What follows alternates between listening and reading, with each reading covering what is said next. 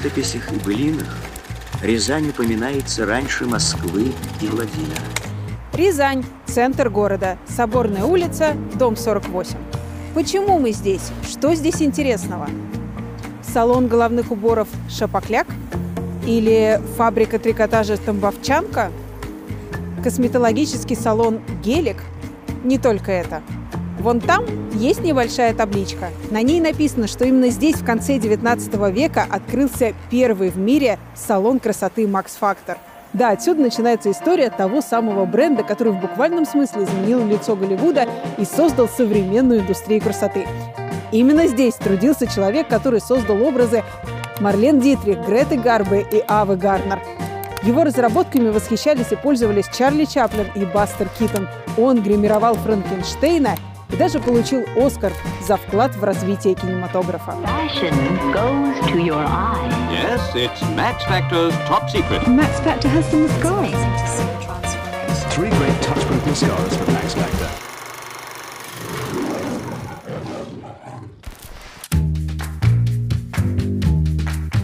Какая же связь между Рязанью и Голливудом?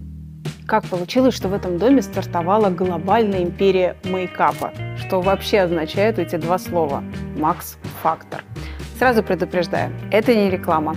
Макс Фактор нам ничего не платил. Я просто хочу рассказать вам историю основателя этой компании. Знаете, как его звали? Да так и звали. Макс Фактор. Эти два слова не связаны с максимальным фактором чего-то там.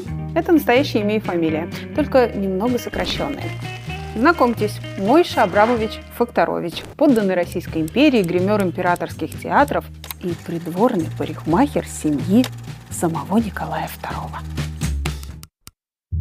Но не все сразу. Мойша Факторович родился максимально далеко от Голливуда. Буквально на противоположном конце света, да и от царя не близко. В маленьком городе, на окраине Российской империи. Вот здесь. Ни денег, ни привилегий, ни стартовых условий для будущих успехов. Бедная еврейская семья, 10 братьев и сестер. Отец работает на текстильной фабрике. Мать умерла от холеры. В таких условиях ребенок уже в 7 лет отправляется зарабатывать. Продавать апельсины, арахис и леденцы в местном театре. В 8 лет он становится помощником фармацевта в местной аптеке. Он изучает разные вещества и учится их смешивать. В 9 он поступает под мастерем к постижеру, но это тот, кто делает парики и косметику. И вот к своим 13 Факторович уже настолько хорошо работает с волосами, что его берет в ученики знаменитый парикмахер из Берлина. А еще через год его приглашают в Москву на должность помощника гримера Большого театра.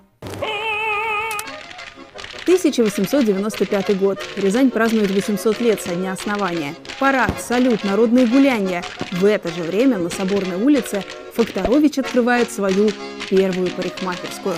Почему в Рязани? Ну, потому что за годы работы он что-то скопил, но не такую большую сумму, чтобы начать свое дело в Москве или тем более в столице Санкт-Петербурге. Так что вот именно здесь он стрижет, завивает и причесывает, а также продает румяна, кремы, парфюмерию и парики в основном своего изготовления. Он женится, у него один за другим появляются дети, но в глубине души Факторович все же тоскует. Не столько по большим городам, сколько по театру. И вот однажды в его провинциальную рязанскую парикмахерскую заходят актеры. И не местные, а гастролеры из самого что ни на есть Санкт-Петербурга. Факторович обслуживает столичных гостей по высшему разряду и еще дарит кучу баночек со своей косметикой. Что дальше? Еврей из Рязани и вся его косметика производит на питерскую труппу такое впечатление, что через несколько недель Факторовича пригласят заняться гримом и костюмами, внимание, в Большой оперный театр Петербурга.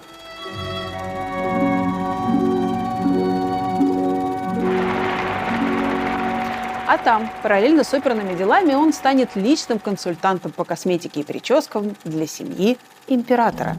Там он индивидуально консультирует главную семью в империи, как подчеркнуть достоинства и скрыть недостатки их лиц. Ну а в чем проблема, спросите вы? Ты в полном шоколаде, живи в прямом смысле у царя за пазухой.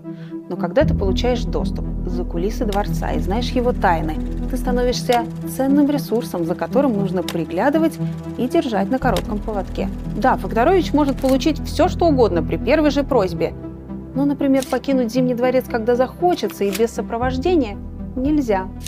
Конечно, ему не очень нравится жить в такой золотой клетке. К тому же она вовсе не гарантирует безопасность для него и его семьи.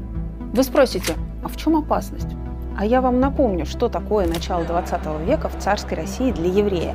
По империи волнами идут еврейские погромы. Людей избивают, насилуют, грабят и убивают. Об этом пишут газеты всего мира. Русское слово «погром» входит в иностранные языки без перевода вместе со страшными кадрами и рассказами. И хотя Факторович уже давно сменил имя с Мойши на Максимилиана, бьют, как говорится, не по паспорту. Ему поступают анонимные угрозы. В его доме разбивают стекла и поджигают ворота. Он опасается за свою жену и за своих детей, и за их будущее. А главный клиент Факторовича, Николай II, сочувствием отзывается об антисемитских организациях и публично сожалеет, что протоколы сионских мудрецов, главный антисемитский фейк того времени, оказался фейком. Я думаю, трудно работать на человека, который, в принципе, не считает тебя за человека. Хотя у некоторых получается. Но Факторович не из их числа. Дядя и брат Факторовича уже перебрались в Америку в поисках лучшей жизни и зовут Максимилиана присоединиться к ним. Но придворного гримера никто не собирается отпускать. И тут помощь приходит, откуда не ждешь. Один придворный генерал замечает настроение Факторовича и сводит его со своим врачом. Тот видит нездоровый желтоватый цвет лица и назначает Максимилиану лечение в Карловых Варах, где его уже ждет жена Эстер с детьми. Догадываетесь, что Факторович вовсе не болен, а болезнь он в прямом смысле нарисовал себе гримом. Но мало выехать из страны, надо бежать от сопровождающих, которые, конечно, следят за придворным парикмахером. В холодную февральскую ночь, в том числе через дремучий лес, добраться до Гамбурга, а там третьим классом на нижней палубе пересечь океан. 25 февраля 1904 года корабль с семьей Факторовича проплывает мимо статуи свободы и причаливает к острову Элис. Это центр для иммигрантов в Нью-Йорке. И то ли местный чиновник сокращает его имя и фамилию, то ли сам Факторович решает отбросить лишнее, но теперь в Америке его официально зовут Макс Фактор, и он начинает свой путь к американской мечте.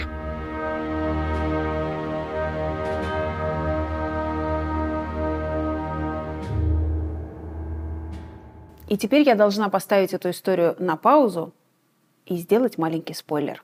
Макс Фактор добьется успеха в Голливуде. А Голливуд — это, как известно, фабрика грез, генератор мифов. Короче, все, что я вам рассказывала до этого момента, это, как бы помягче сказать, легенда. Сказка, которую сочинили задним числом журналисты, биографы, рекламщики и в которую внес свою лепту сам Макс Фактор. К сожалению, нет никаких документов, которые могли бы хоть как-то подтвердить все эти театральные успехи, придворные интриги и дальнейшие приключения. А нестыковок в этой истории полно. Мы вообще-то даже не знаем, в каком году родился Факторович. А разные источники говорят, что при переезде у него с собой было то ли 400, то ли аж 40 тысяч долларов. Это на сегодняшний день миллион двести тысяч долларов не очень реалистично при любых раскладах. Точно известно только про салон в Рязани и про еврейские погромы в Российской империи, ну и про то, что будет дальше.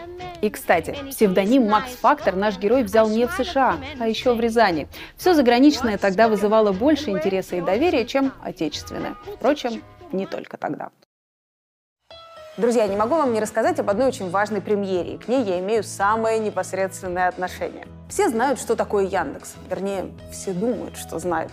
Я тоже так думала, пока меня не позвали делать Як. И этот Як все поменял. Як расшифровывается как Yet Another Conference, типа еще одна конференция или Яндекс конференция. Ее раньше проводили каждый год в больших залах и стадионах, где рассказывали про важные изменения и новые сервисы. Представляли Алису, каршеринг, беспилотники и все такое. Но в прошлом году к нам пришла корона, все ушло в онлайн. Конференция стала фактически фильмом про команду, про внутренние процессы и про новинки. Ее гостем и ведущим в прошлом году был Алексей Пивоваров, а в этом году Яндекс пригласил меня, и это было крутое погружение. У меня полностью перевернулось представление о том, что такое IT-компания. Мы были на складах и на полигонах, в дата-центрах, и это, конечно, потрясающий размах. Еще интересная история про разработчиков, которые встают на место исполнителей. То есть ты придумал доставку по одному клику. Ну а теперь побудь в системе кладовщиком, таксистом или курьером, чтобы понять, вернее, на личном опыте почувствовать, как это все работает. если вообще работает. И что самое важное для меня, история получилась не рекламная, не комплементарная. Мы поговорили с директором Яндекса открыто и о цензуре, и о политике, и о ценах на такси, и даже о слежке за пользователями. Из фильма вы узнаете, есть ли она. Еще мы обсудили, почему же в IT так мало женщин. Получилось реально интересно. Ссылку я оставлю в описании к видео. Итак, Макс Фактор приехал в Америку. А где лучше всего стартовать в Америке в 1904 году? На Всемирной ярмарке в Сент-Луисе. Indescribably grand of Millions many of people from all over the world would visit St. Louis and a world-class education. Там чудеса техники, сельского хозяйства, искусства и науки, а также аттракционы и развлечения на любой вкус, автомобили, электрические фонари, рентгеновские аппараты. И там же Макс Фактор продает косметику и товары для ухода за волосами. Он находит помощника и вкладывает в это дело все, что накопил за годы работы в России. И в один прекрасный день этот замечательный помощник скрывается в неизвестном направлении со всей выручкой. У каждого свои представления об успехе и об американской мечте. Ну ладно остаться без денег. Любимая жена Эстер, с которой они прошли сложный путь, внезапно умирает от кровоизлияния в мозг. У Макса на руках остается четверо детей. Он растерян, плохо говорит по-английски, работает по 18 часов в сутки. Ему нужна помощь. Ситуация кажется Максу безвыходной. Родственники дают ценный совет. Женись. Вот есть иммигрантка тоже из Польши. Макс поддается и быстро осознает ошибку. Не будем разбираться, кто кому там больше мотал нервы, но этот брак быстро разваливается. Жена умудряется отсудить у Макса деньги, оставить ему годовалого ребенка и уехать из Сент-Луиса. Совет родственников оказался что надо. Фактора не было жены и было четверо детей. Ровно через год у него снова нет жены и уже пятеро детей. Какой выход из ситуации? Кино.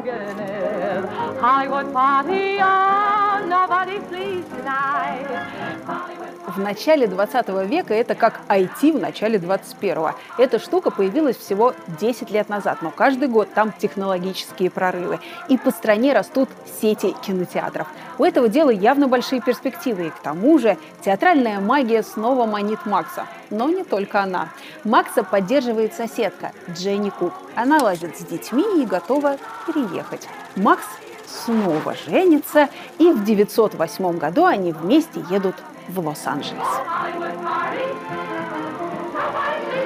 Фактор открывает магазин на Голливудском бульваре, и это становится популярным местом. Макс быстро заводит знакомство с киноактрисами и узнает от клиенток о серьезной киношной проблеме. Дело в том, что театральный грим делают на основе жира и наносят на лицо толстым слоем. Когда актер на сцене и зрители смотрят на него издалека, это ничего. Но на экране крупным планом это выглядит примерно вот так.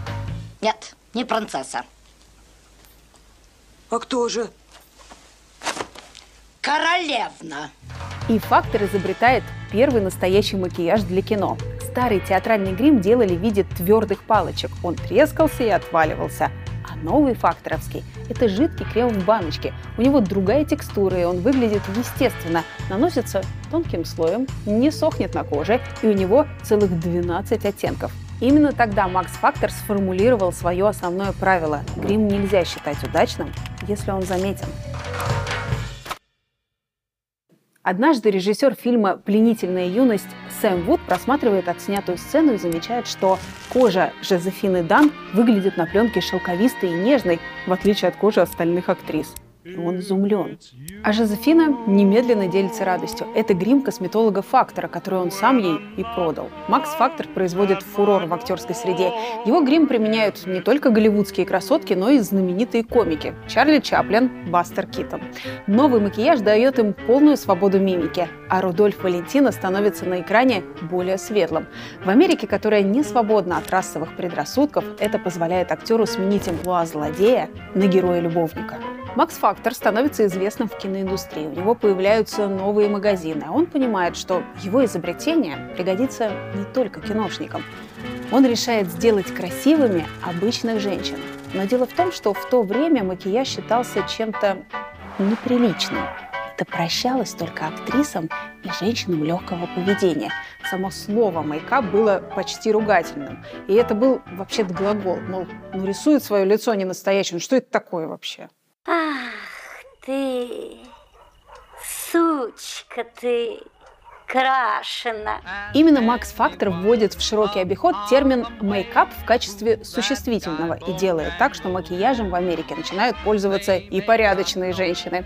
С 1916 года все его киношные новинки тут же появляются в розничной продаже. Покупательницы внимательно следят за тем, как выглядят их любимые кинозвезды, и как только в их мейкапе появляется что-то новенькое, женщины знают, что найдут это в магазинах Макс Фактора. Даже элементарная губная помада не пользуется большим большим успехом, пока Макс Фактор не преображает с ее помощью внешность Клары Боу. Правда запоминаются губы? Макс Фактор создает для нее особый контур в форме сердечка. Его называют лук Купидона, потому что Боу – это не настоящая фамилия, и это слово как раз означает лук. А посмотрите в глаза Греты Гарба. Она поражает ими весь мир. Кто постарался? Тушь и тени фактора. И в итоге американки хотят такие же глаза, как у Гарба, и следуют за ее примером. Самый знаменитый пример работы фактора-стилиста, как он преобразил молодую актрису Джин Харлоу. Он сделал из нее первую в мире платиновую блондинку, а затем разработал отдельную линию макияжа для такого типа внешности. Джин Харлоу становится суперзвездой, и тысячи женщин по всему миру копируют ее внешность а «Фактор» выпускает блеск для губ, накладные ресницы, полировку для ногтей и совершает еще одну маленькую революцию. Вот она, точнее он, удобный сундучок с маленькими ящичками и зеркалом. Но отцом современной косметики Макса Фактора называют не за коммерческие успехи, технические новинки и голливудский хайп. Дело в том, что именно он создает концепцию цветовой гармонии в макияже.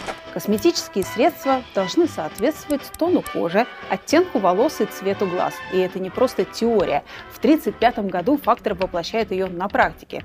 Представьте, вершина успеха. Он открывает собственную студию макияжа Макса Фактора. Big news from Hollywood a quarter of a century back was the premiere of Max Factor's colossal makeup studio.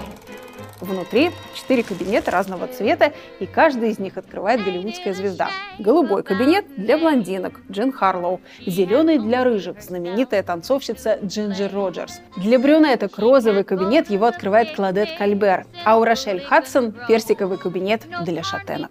Здесь Макс проводит мастер-классы, и у широкой аудитории шок. Гений красоты оказывается очень маленького роста, всего 150 сантиметров. У него ужасный русский акцент, которого стесняются его сыновья. Но зато он амбидекстер, одинаково хорошо владеет и правой, и левой рукой, и может наносить макияж ими одновременно. А еще в этой студии применяется вот этот страшный аппарат. Turns the face of your favorite actress into an intricate column of figures. Нет, это не страдающее средневековье. Это калибратор красоты. Ты приходишь в студию, его надевают на голову, измеряют параметры лица и проверяют соотношение по стандартам. А после этого исправляют при помощи макияжа. Согласно, выглядит кринжово. Но Макс не пытается загонять женскую красоту в какие-то стандарты. Он просто хочет помочь начинающим гримерам и визажистам лучше ориентироваться на местности. Кстати, в итоге фактор отказался от этой штуки. Все-таки есть в женской красоте что-то неизмеримое. Тем временем в 1938 году происходит знаменательное событие. Выходит фильм «Модный 38-й». Уверена, вы о нем ничего не слышали. Что в нем особенного? В титрах впервые появляется фраза «Макияж от Макса Фактора». И вот на волне абсолютного успеха Макс с сыном едет по делам в Европу. Обстановка тут, прям скажем, не очень. В Германии уже пять лет у власти нацисты. Ненависть к евреям вышла на новый уровень. Во время остановки в Париже фактору в гостиницу подкидывают записку «Заплати и останешься жив».